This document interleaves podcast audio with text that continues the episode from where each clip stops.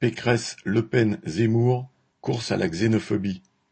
La course à la xénophobie et au racisme s'accélère dans la campagne électorale dans le camp le plus à droite. D'une courte tête, Valérie Pécresse distance pour l'instant ses deux concurrents. À son meeting du 13 février à Paris, elle a accumulé les poncifs les plus éculés sur le thème que tous ont en commun de l'immigration. Par calcul ou faute d'inspiration, Pécresse en est désormais à chipper à ses collègues frontistes et zémouristes les expressions haineuses et stupides.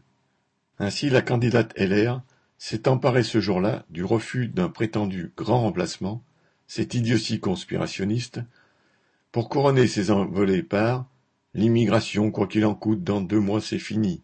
La France, terre d'immigration, c'est fini. À son tour, elle déclare vouloir des quotas, le renvoi des clandestins, l'assimilation.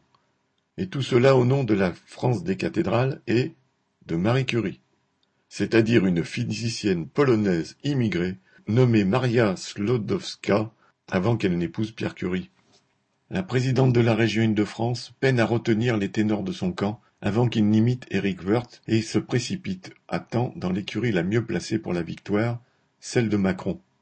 De leur côté, ses concurrents continuent à broder sur le même thème. Zemmour promet la construction d'un mur à toutes les frontières extérieures de l'Union européenne en le finançant sur les fonds européens avec des gardes-frontières aux frontières françaises.